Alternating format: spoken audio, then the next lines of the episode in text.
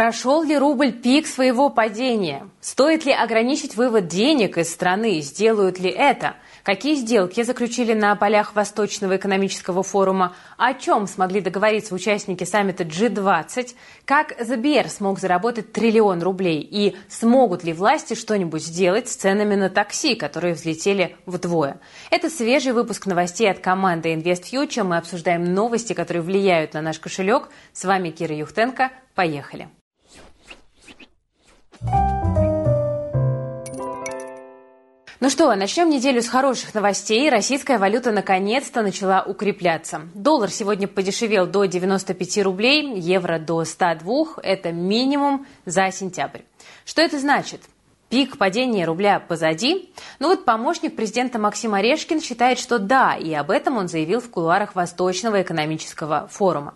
По словам Орешкина, благодаря подорожанию экспорта, в том числе и нефти, рынок скоро почувствует избыток валюты. Поможет в этом и сокращение импорта, которое происходит за счет мер ЦБ по охлаждению экономики, то есть фактически спроса.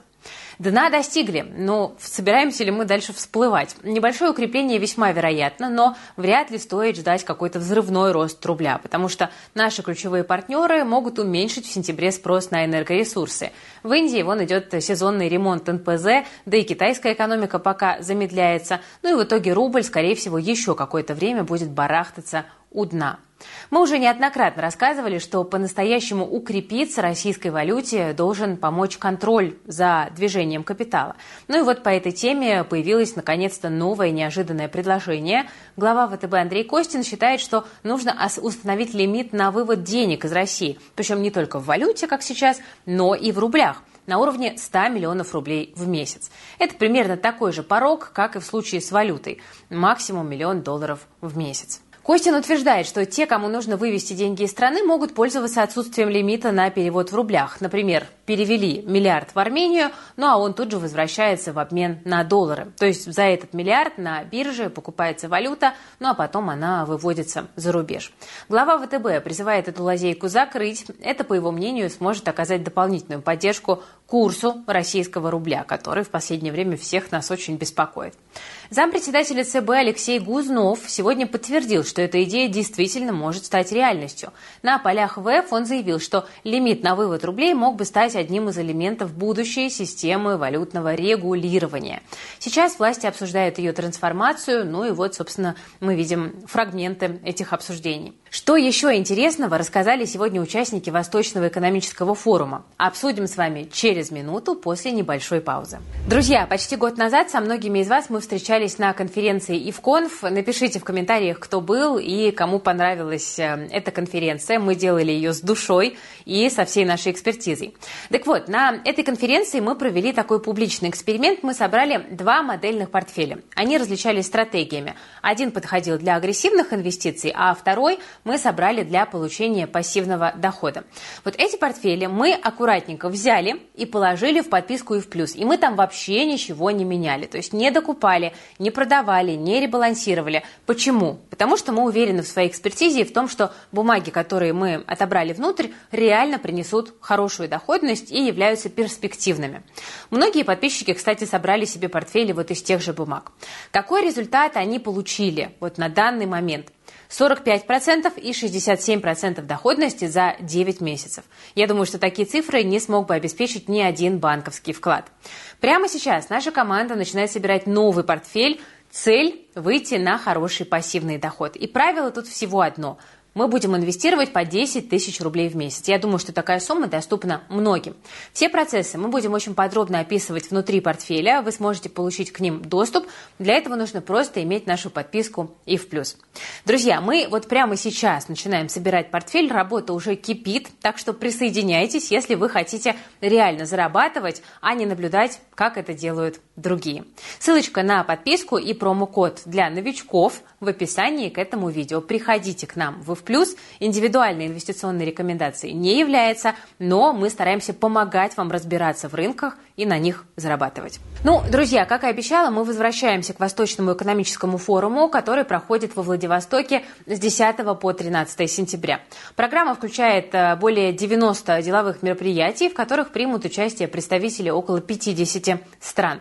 Самые многочисленные делегации представили Китай, Мьянма, Индия, Монголия и Лаос. Эксперты ожидают, что нынешний форум поставит рекорд по числу сделок со странами Азии. Пока посмотрим, какие соглашения уже заключили между собой российские компании. Уже есть интересные э, факты по этому поводу.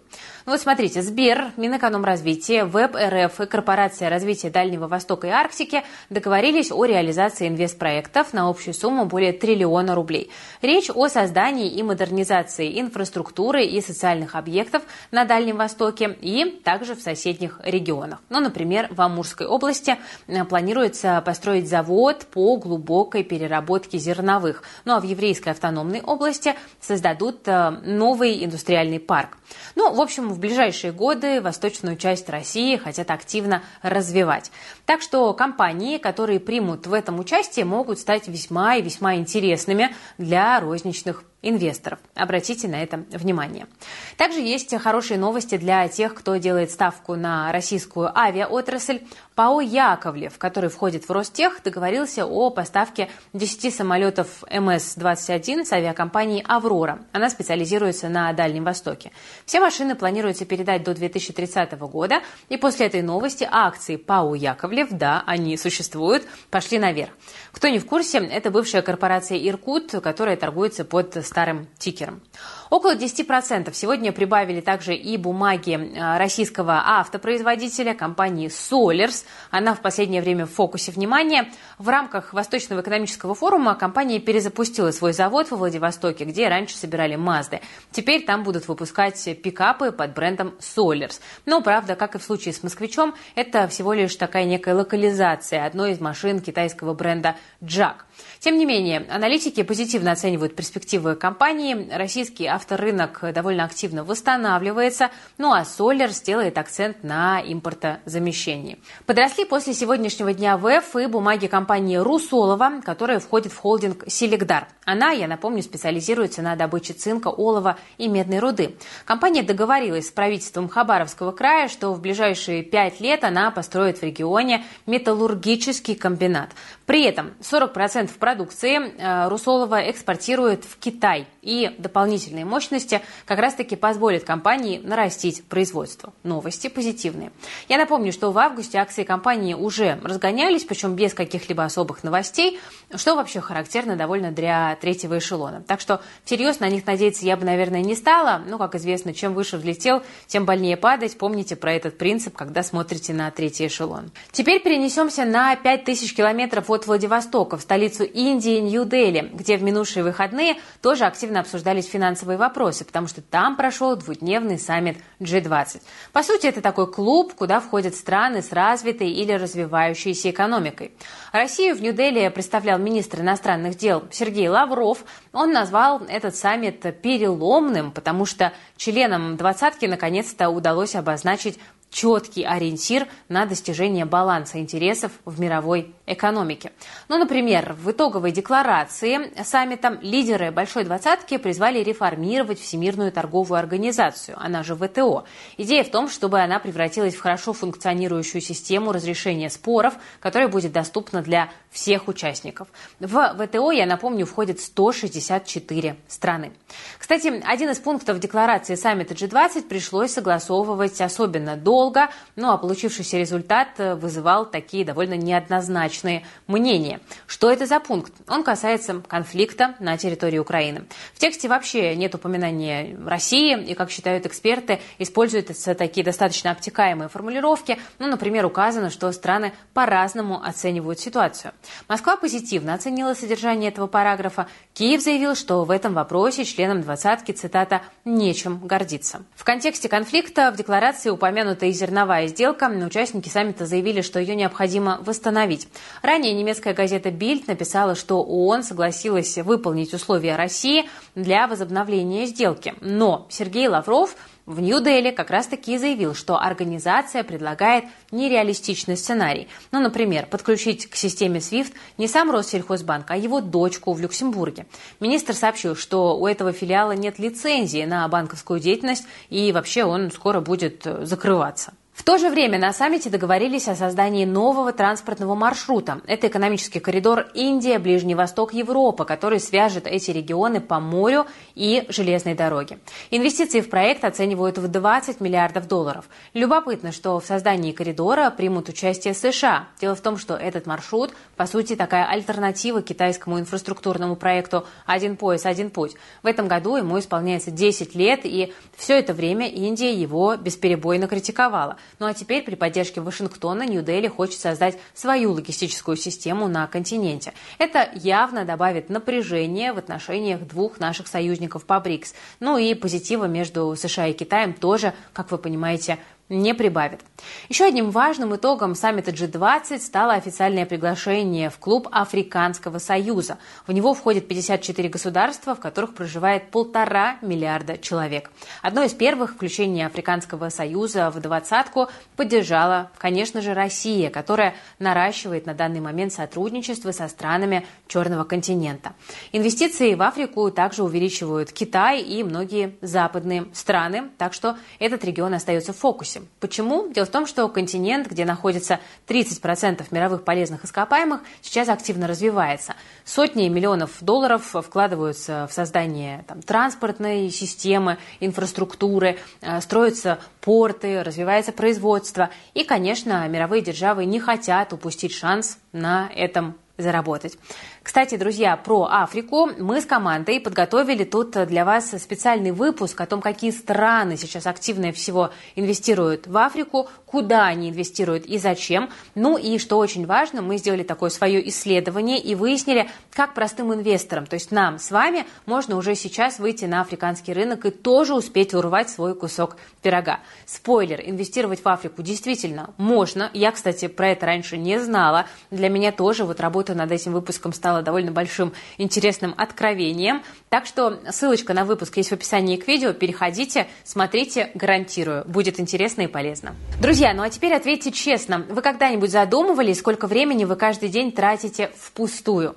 Компания Медиаскоп решила подсчитать, и цифры получились довольно-таки пугающие. В среднем у россиян ежедневно уходит один час на скроллинг ленты в соцсетях, еще один час на пробки и по два часа на просмотр кино и сериалов. То есть выходит целых четыре часа, которые вы могли бы провести с пользой. Но ведь сегодня, друзья, вполне реально заниматься своими делами и при этом одновременно зарабатывать деньги. Все очень просто. Находите задание на фрилансе, например, перевод статей или создание логотипов, передаете эту задачу нейросетям, потом проверяете результат – Возможно, его немножко корректируете, отправляете заказчику и получаете за это деньги. Подрабатывая до 4 часов в день, можно дополнительно получать 30 тысяч рублей в месяц и даже больше. Но, конечно, вначале нужно будет обучиться и получить все необходимые навыки. Практикум сквозь нейровселенные от нашей команды – это идеальный старт для освоения нейросетей. За 10 уроков вы научитесь работать с 39 нейросетями. Никакой воды, только отработка навыков и решение реальных задач. После прохождения нейропрактикума вы сможете выполнять задания, которые связаны с текстом, с картинками, с аудио и даже с видео. Каждый наш ученик получает доступ в закрытое нейрокомьюнити, в котором можно делиться успехами, общаться и задавать вопросы нашему нейросетологу. Обучение, друзья, доступно в рассрочку с первым платежом через месяц. Учитесь сейчас, а оплачивайте обучение уже с первых заработанных денег. Места осталось немного, успевайте присоединиться и освоить простой инструмент для подработки. Ссылка на нейропрактикум в описании к этому видео. Поспешите. И еще немного об итогах саммита G20 в Индии. Немного прояснилась судьба российских рупий, которые застряли в индийских банках. Нью-Дели предлагает инвестировать их в перспективные проекты. Об этом по итогам форума сообщил Сергей Лавров. Я напомню, в чем тут суть. Индия сегодня – это один из главных покупателей российской нефти. Но вот беда. Индейцы получают топливо, а денег за них Россия не видит. Просто платят индейцы в рупиях, а их сложно выводить за пределы Индии.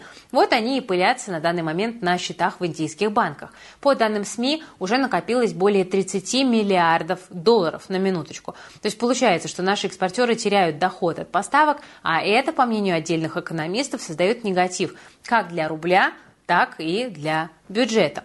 При этом потратить все рупии в Индии не получится. Россия импортирует оттуда сильно меньше, чем экспортирует. И вот теперь появилась возможность их инвестировать, но, правда, до конца эта проблему не решит, потому что доход от вложений будет в тех же сложных индийских рупиях. Получается какой-то замкнутый круг. Но есть мнение, что никакой проблемы, собственно, и нет. В Сбере сегодня заявили, что хоть рупии сложно конвертировать, но российские банки знают, что с ними делать. Там добавили, что вот э, сейчас экспортная выручка возвращается в Россию с дисконтом в 8-9%, ну а в следующем году он сократится до 3-5%. Вот такое мнение озвучили в Сбере. Это, кстати, подтверждает и глава ВТБ Андрей Костин. В интервью РБК он сообщил, что застрявших денег в Индии осталось довольно мало. Сейчас рупии активно конвертируют э, через Арабские Эмираты. При этом агентство Bloomberg сообщает, что трудности в принципе возникли только у небольших экспортеров, которые не были знакомы с ограничениями в Индии. Но вообще звучит как интересная схема. Может быть, действительно, конечно, это затрагивает только мелкие компании, там как-то проблема решается, но глобальная схема звучит довольно интересно. Да? Ты, значит, э, рассчитываешься в рупиях, которые нельзя вывести, и предлагаешь инвестировать их в свою собственную экономику. Бинго. Ну, кстати, Андрей Костин, в принципе, наговорил много всего интересного в интервью РБК, ну, например, о новом активе в управлении ВТБ Объединенной судостроительной корпорации. Костин заявил, что планов управлять компанией у него не было. По его словам, ОСК – одна из самых неэффективных компаний, которой управляет государство. Ну вот и выбирали, куда ее передать для того, чтобы развить бизнес и исправить текущие проблемы. Ну, а их порядочно. Глава ВТБ рассказал, что у ОСК есть огромная финансовая дыра, и компания технологически отстает в гражданском сегменте. Работать придется 24 на 7, да и не факт, что выйдет желаемый результат. А цель при этом поставили довольно серьезную – сделать из ОСК конкурентоспособного и эффективного судостроителя. Но выполнить эту цель без господдержки не выйдет. Костин считает, что на это потребуется до 1 триллиона рублей. Также банкир рассказал, что он думает о западных ограничениях, если коротко, они с нами надолго. Андрей Костин призвал бизнесменов забыть об идее выйти из-под санкций. По его словам, в прошлую жизнь уже не вернуться и нужно действовать в нынешних условиях. При этом Костин утверждает, что добровольно отказываться от долларов и евро Россия не должна. По его словам, если у партнеров нет проблем с торговлей в этих валютах, то страна готова с ними работать. В противном случае есть юани или, например, дирхамы, которые Костин назвал, кстати, перспективной довольно-таки валютой. Считайте, инвест-идея. Вообще довольно интересная выходит ситуация, пока один крупнейший банк просит у государства триллион рублей, другой столько зарабатывает, причем за 8 месяцев. И речь, конечно, о Сбере. Во время форума во Владивостоке Герман Греф сообщил, что прибыль банка с января по август составила 999 миллиардов рублей. Немножко не дотянули. Кредитный портфель компании вырос на 18%, при этом розничный чуть сильнее, чем корпоративный эффективной. Особенно сильно выглядит кредитная карта Сбера, которая занимает, как мы видим, уже почти половину рынка. Это на самом деле довольно серьезная экспансия. Прогноз по рентабельности капитала на конец года 25% это не просто много, это выше даже высокой оценки самого банка. То есть бизнес, как мы видим, расширяется быстрее прогнозов. Аналитики считают, что Сбер будет расти и дальше, ну а дивиденды могут быть рекордными. Так что Сбер пока остается любимой, кажется, фишкой российского рынка. Естественно, Сбер не мог не похвастаться и технологическими достижениями. Нейросетку GigaChat распечатали для всех желающих. В планах умный дом на полностью российской платформе. Для сравнения, в 2018 году 1 триллион рублей составляла годовая прибыль всех банков в России. А ведь сейчас Сбер под всеми мыслимыми санкциями и под процентным давлением из-за инфляции и высоких ставок ЦБ. Так что акции банка – это такое хорошее лекарственное средство от коррекции портфеля прямо сейчас и от осенней хандры. Тем более, что спад российского рынка, судя по всему, продолжается. На фоне укрепления рубля индекс Мосбиржи снова направился вниз и почти уже добрался до 3100 пунктов. Особенно сильно сегодня падают Вики, Озон и Пик. Не несмотря на дорожающую нефть, снижаются акции и почти всех экспортеров. Вот такова ситуация на рынке. Сбер, наоборот, среди немногих компаний, кто сегодня прибавляет, вместе с ним в лидерах роста у нас X5, Транснефть, НЛМК и Полюс. Также неплохо плюсует Транснефть, которая продолжает отыгрывать новость о возможном сплите акций. Эта тема драйвит бумаги уже не первый день. Кстати, расписки Озона вошли в топ-3 индекса информационных технологий по итогам августа. По данным Московской биржи, за месяц они прибавили 16%. Лидером стал HeadHunter, который вырос на 50 процентов. Еще одна такая интересная компания на российском рынке. В индексе финансов в тройку лучших вошли акции Ренессанс страхования и Московской биржи, также Банка Санкт-Петербург. Больше всех в августе прибавил транспортный сектор 17%. процентов. Здесь лучшие результаты показали бумаги Дальневосточного морского пароходства – также Новороссийского комбината хлебопродуктов, помните эту хайповую бумажку, и Новороссийского морского торгового порта. Кажется, что сюда бумаги отбирали по сложности названий. Вы спросите, а что Сбер, стоит ли покупать? Ну, несмотря на успехи Сбера, лично я пока не тороплюсь его акции докупать в личный портфель. Есть ощущение, что рынок до заседания ЦБ будет нервничать и падение индекса может продолжиться. Но если ставку, допустим, поднимут в район 15%, то коррекция так вообще может даже ускориться, и вот там какие-то моменты для покупки могут появиться. Я обычно держу кэш под покупки акций на накопительных счетах или в коротких ОФЗ, но тут ребята из нашей команды Bonds напомнили про еще один инструмент, где можно поддержать деньги под интересный процент, и по мотивам этого нашего с ними разговора они даже написали пост в канал. Не буду раскрывать все карты, просто переходите по ссылке в описании или можете отсканировать QR-код на экране, мы его добавим для вашего удобства. Ну и обязательно подписывайтесь на Bonds, потому что это самый крупный телеграм-канал про облигации в России. Переходите туда, чтобы почитать, где выгодно припарковать деньги вот прямо сейчас с максимальной доходностью. Ну и напоследок о наболевшем. Такси в России становится роскошью, а не средством передвижения. До булочной уже не доедешь. Стоимость поездки достигла своего максимума за 10 лет – 32,5 рубля за километр. При этом рост цен ускорился в последние дни на фоне введения нового закона о такси с 1 сентября. Он ожесточает требования к квалификации водителей. Теперь им необходимо знать город как свои пять пальцев, в том числе достопримечательности и здания социальных служб. Также таксист не должен иметь непогашенные судимости или же административные штрафы. Ну а еще таксопарки обязаны передавать данные о поездках в ФСБ. Ну так, на всякий случай. На деле многие водители не попадают, конечно же, под эти требования. Предложение машин в моменте сократилось, ну а следовательно цены что сделали? Выросли. Добавьте к этому еще дорожающий бензин, рост цен на машины и индексацию зарплат. Ситуация получается буквально катастрофическая. И в итоге цены на такси в некоторых регионах подскочили вдвое. На этом фоне вице-спикер Госдумы Борис Чернышов обратился к правительству и попросил разобраться в ситуации. Депутат просит сдвинуть вступление закона в силу до 2025 года. Участники рынка идею поддерживают. Им нужно подготовиться, повысить квалификацию сотрудников, создать реестры таксистов, подучить в конце концов достопримечательности, получить образование гидов и так далее. Процесс не быстрый. Получается, что от инициативы пострадали сейчас все, и пассажиры, и водители, и таксопарки. Вот такая вот ситуация. Параллельно инфляция задевает все новые продукты в магазинах. Теперь на очереди пиво и газировка в алюминиевых банках. И дело тут даже не в компонентах, а именно в упаковке. Раньше 70% банок в России производили предприятия американской компании Ball Corporation. Она ушла из России, а бизнес выкупил холдинг Arnest. Сейчас он работает над расширением производства, а затраты выросли из-за того, что повысили ставку и рубль упал. Поэтому компания с 5 октября повышает цены на свою продукцию. Там надеются, что меры это временные. В следующем году стоимость банок снова может снизиться. Ну а пока любителям пенных напитков придется готовиться к дополнительным тратам. Пейте воду, друзья, это полезнее. Ну что же, друзья, на этом на сегодня у меня все. Надеюсь, что наш выпуск новостей помог вам оставаться в курсе. Если это так, то не забывайте ставить лайк под видео, обязательно подписывайтесь на канал Invest Future и жмите на колокольчик.